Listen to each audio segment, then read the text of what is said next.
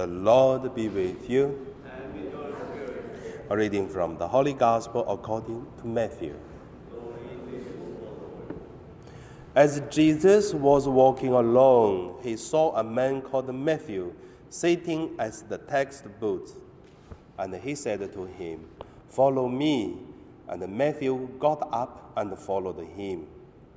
And as Jesus sat at dinner in the house, many tax collectors and sinners came and were sitting with him and his disciples. When the Pharisees saw this, they said to his disciples, Why does your teacher eat with tax collectors and sinners? But when Jesus heard this, he said, Those who are well have no need of a physician, but those who are sick do.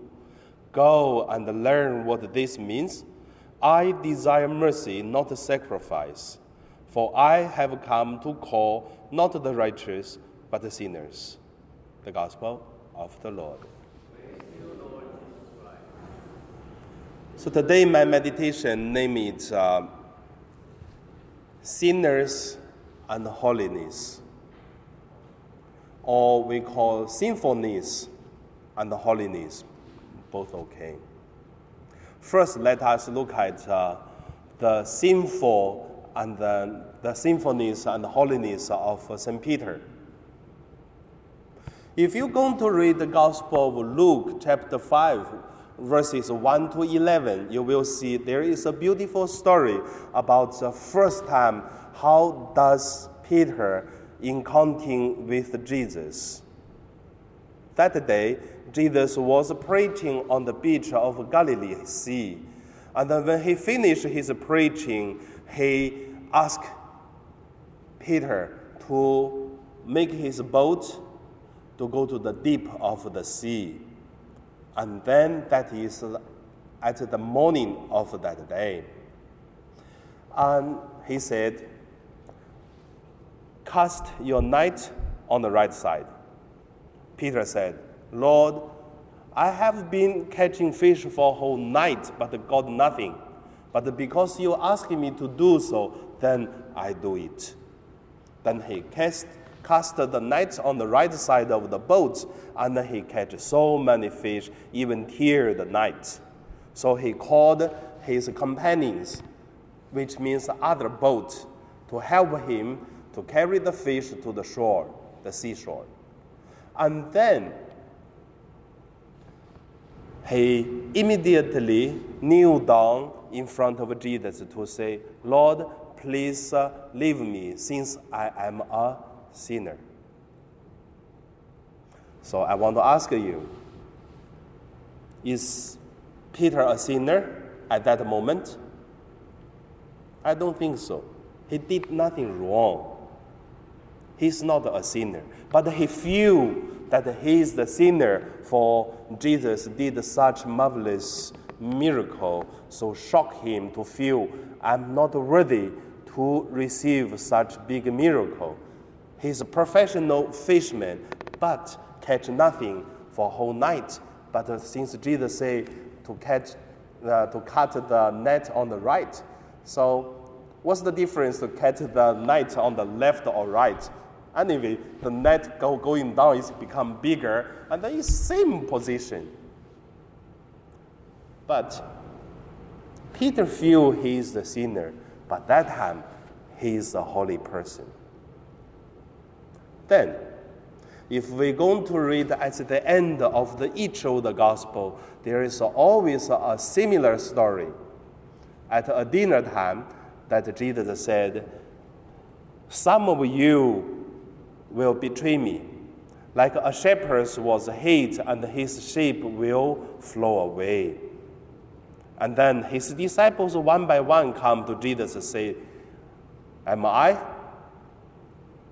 And then, very interesting, if you're going to read the Bible, you will find Judas Iscariot come to Jesus. I, is, am I?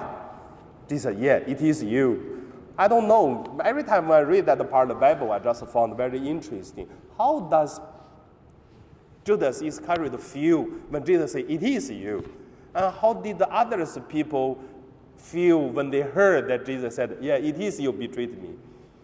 But I don't know what's happened. However, no one asked any question. But there is one more person come to say very different, which is Peter. Peter say, Lord, even others betrayed you, I'm not. I will not betray you. I will die for you, to lay down my life for you.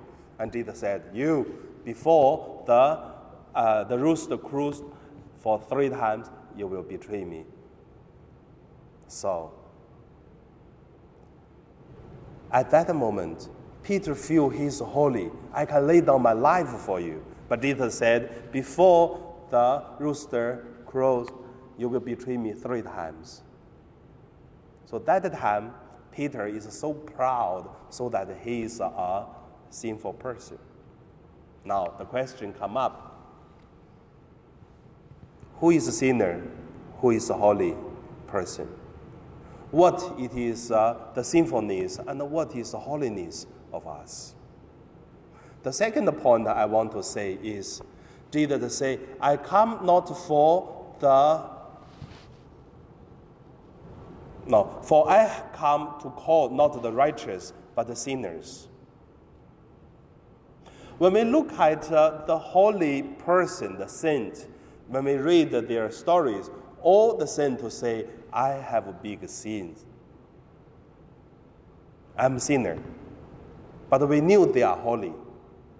But only some people to say, why we have to go to church?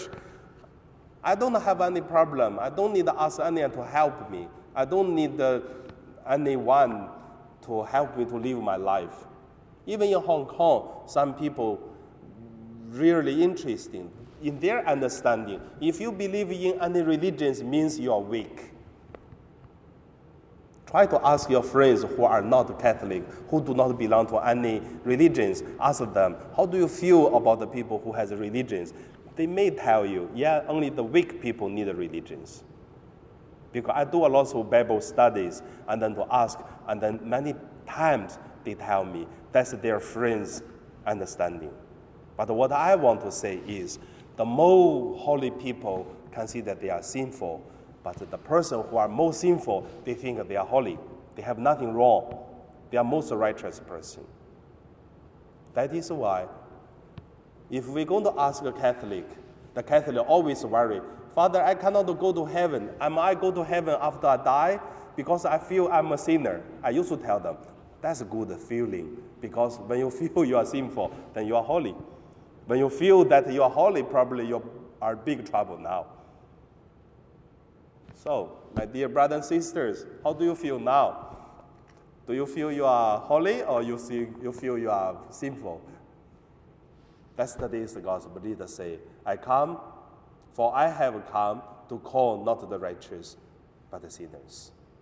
And now we pray.